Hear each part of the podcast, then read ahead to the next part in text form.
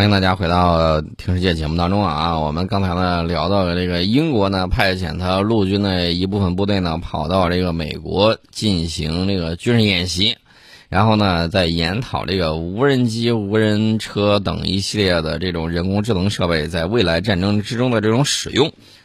当然了，他们也是在总结俄乌战争之中的经验和教训。顺便给大家说一下啊。英国国防大臣本·华莱士说：“乌克兰在这个俄乌冲突中有了势头，但是俄罗斯还远未放弃，给这个乌克兰敲个警钟啊！他说，没有人低估俄罗斯，俄罗斯还远未放弃。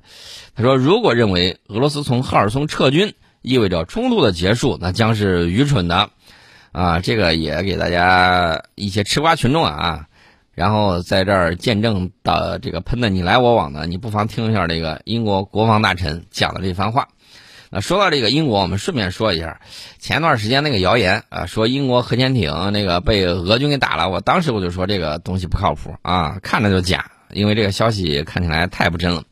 那么英国核潜艇确确实实它是失火了啊，据说是终止了这个秘密任务，然后赶紧回去了。它这个是英国皇家海军的前卫级战略核潜艇，它遭遇了火灾。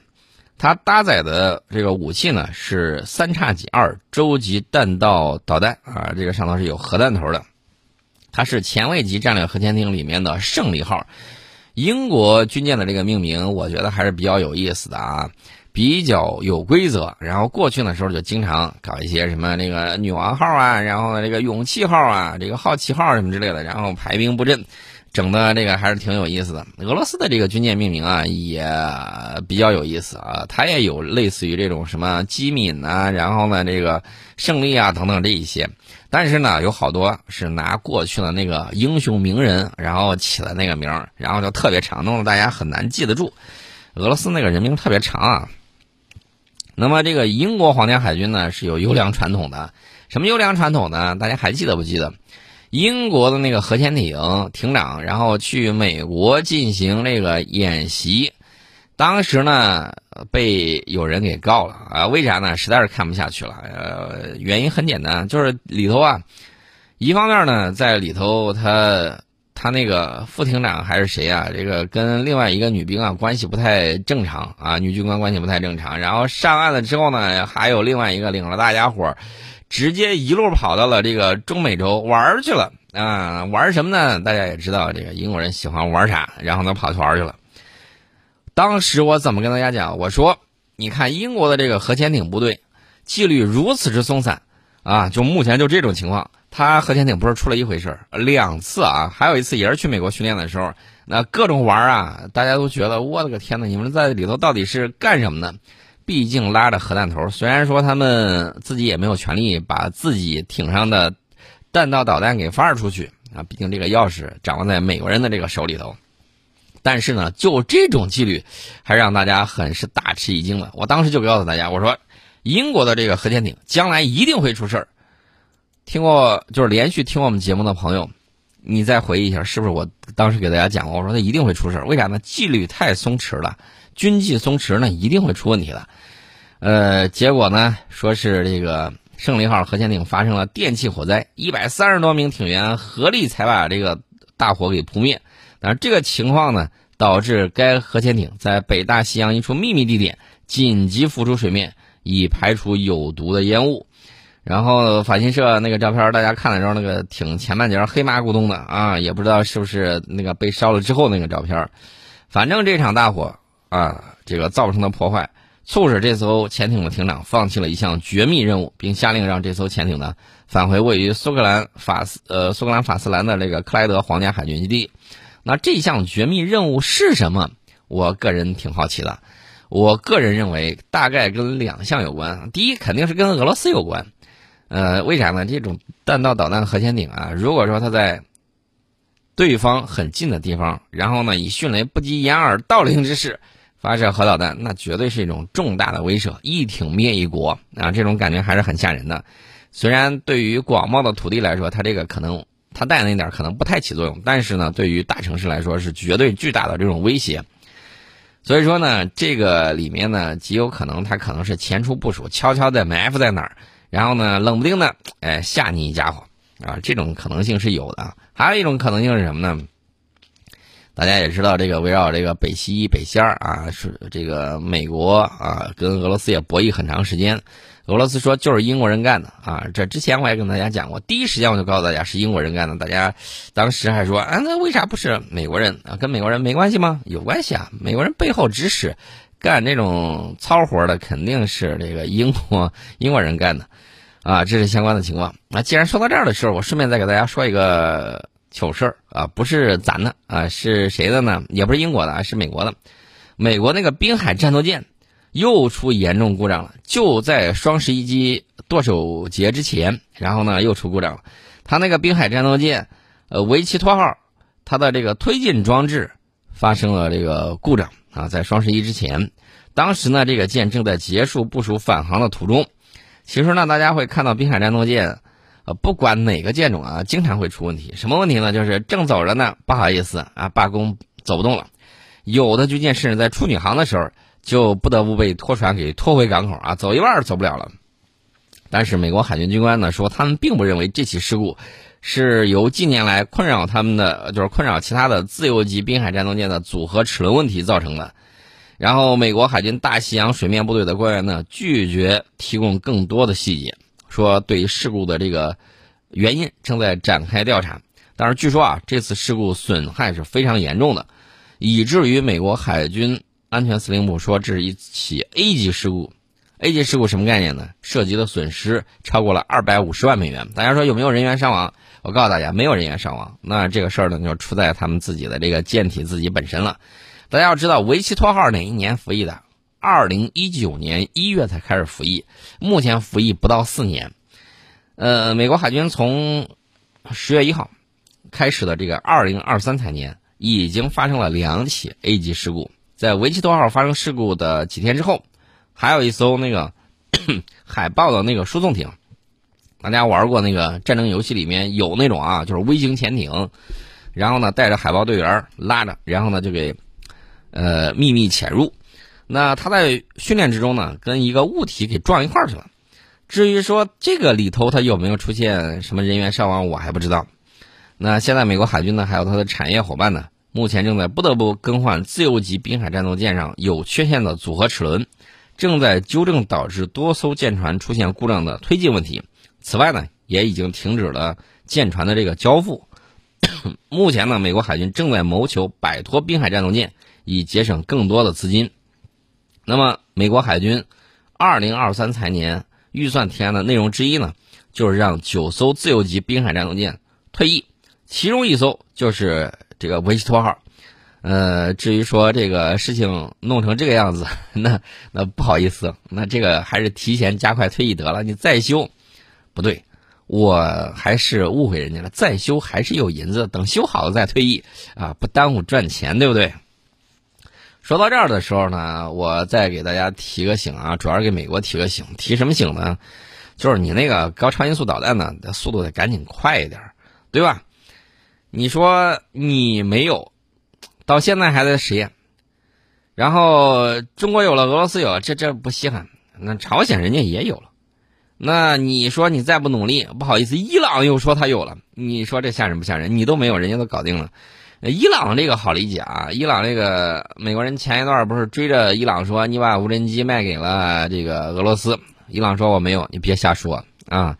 那你说这个伊朗这么快就宣称自己研制出来高超音速弹道导弹，它有那技术实力吗？我觉得一时半会儿还没有。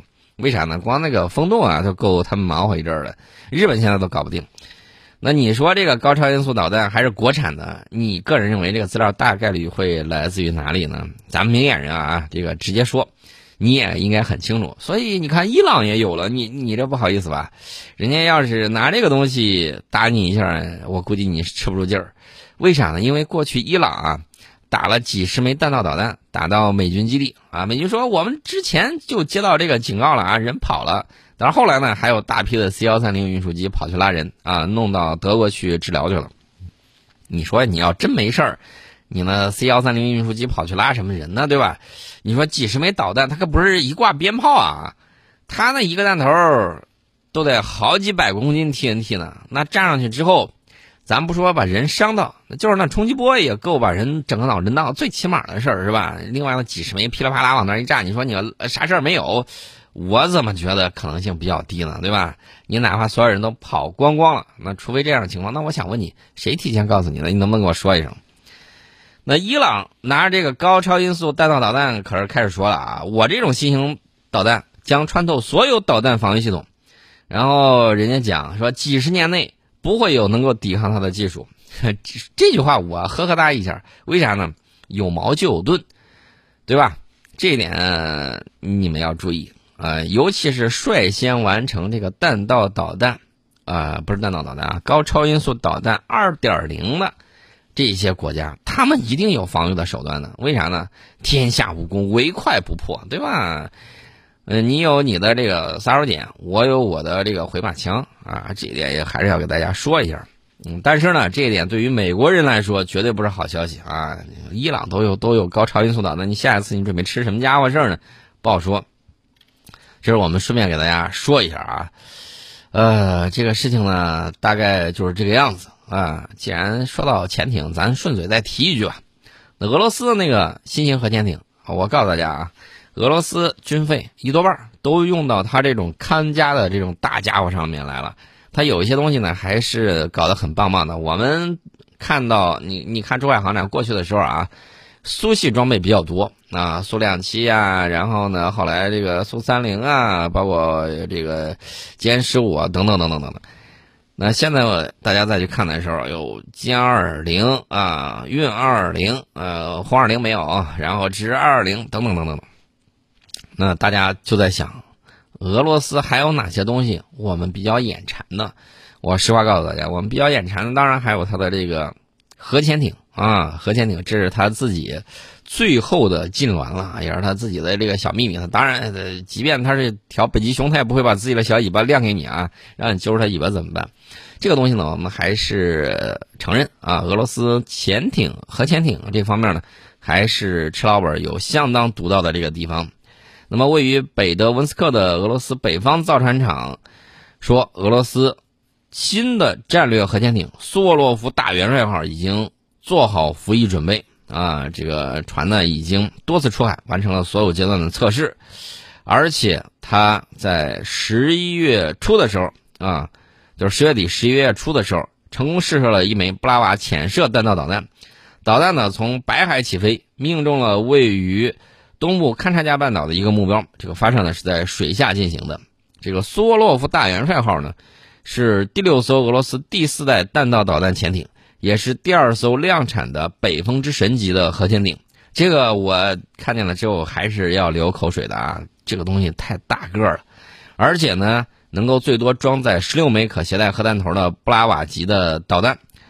这个苏沃洛夫呢，咱们说一下啊，苏沃洛夫是十八世纪的俄罗斯将军，啊，很出名，他被认为是俄罗斯历史上最杰出的军事指挥官之一啊，所以以英雄的这个名字呢，命名了。